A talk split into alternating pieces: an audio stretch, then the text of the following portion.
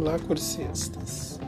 Meu nome é Jorge Mendes e estamos no segundo bloco do curso Desafio das Mulheres Pensadoras.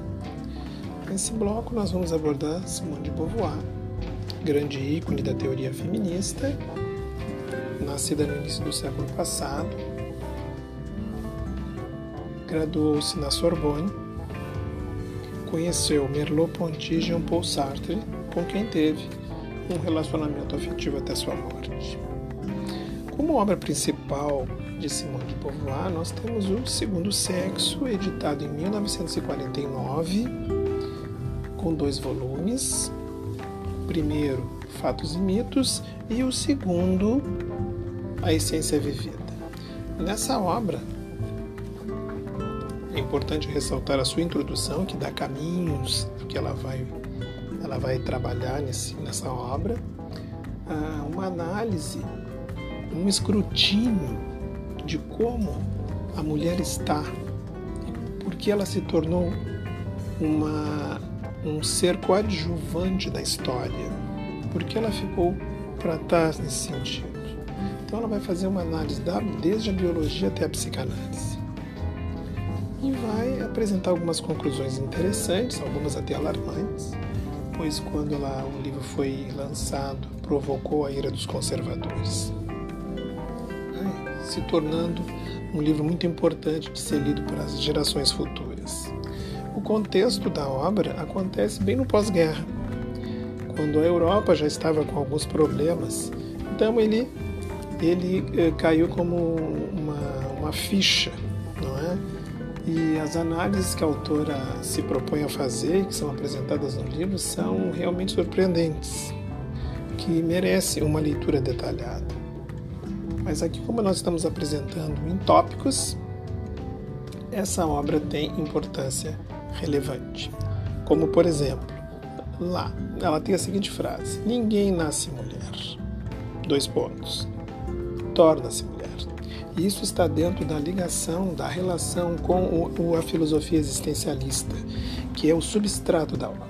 Como, por exemplo, isso emblema a frase que o Sartre produz, né, quando ele está desenvolvendo a sua, a sua filosofia existencialista, como, por exemplo, a existência precede a essência.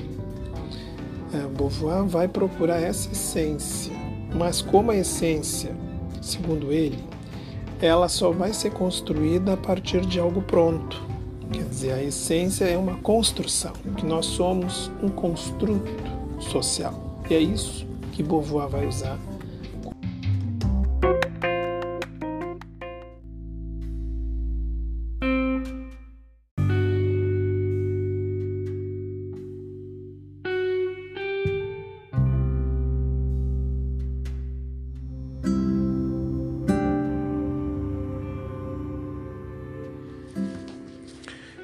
Beauvoir teve grande destaque em suas análises sociais. E ao longo dessas observações durante a sua obra, ela vai constatar diferentes processos de formação social da população e sobre essa vertente de análise que separa homens e mulheres. Da mesma forma, há alguns pontos de extremamente importância para a visão sociocultural contemporânea. Os mecanismos e instrumentos são múltiplos, que diferenciam os gêneros. Os, esses instrumentos e mecanismos que a autora durante, descobre durante sua pesquisa constrói e também naturaliza a diferença hierárquica entre, entre homens e mulheres, ambos, inclusive, prejudicando a ascensão social da mulher.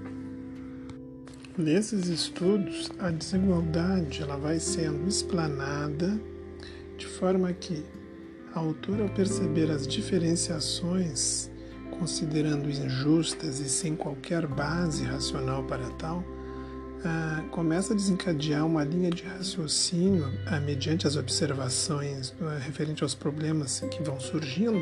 Seus estudos, argumentos são embasados de uma tal forma a criar uma novas vertentes uh, de saber sobre esse meio social, abrindo um horizonte de uma tal forma que uh, se permite uh, compreensão de uma nova configuração social. É a partir de então que a autora começa a criar suas teorias de vertente essencialmente feminista.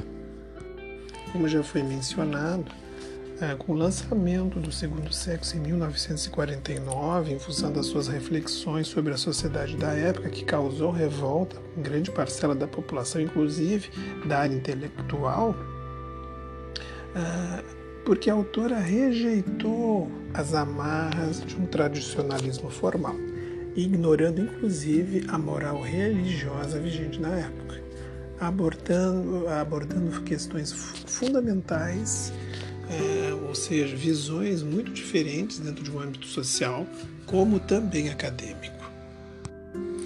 A obra, é, O Segundo Sexo, aprofundou a análise do papel da mulher na sociedade, mas muito mais do que isso, apontou constatações e reflexões acerca do que é ser mulher.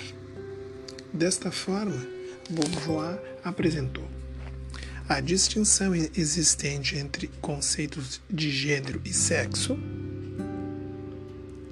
a sua frase célebre, ninguém nasce mulher, ou ninguém jamais nasce mulher, pois se trata de uma construção social, não há decisões biológicas, psíquicas ou econômicas que definam uma mulher no meio social é uma outra constatação, o conjunto social do tornar-se feminino, entre aspas, fêmea, fecha aspas, será o intermédio entre o que define como o homem e o castrado. Ela tem várias passagens quanto a isso. Segundo a autora, o intermediário seria a construção da mulher dentro do contexto sociocultural, tanto que ela tem em diferentes sociedades o mesmo enfoque.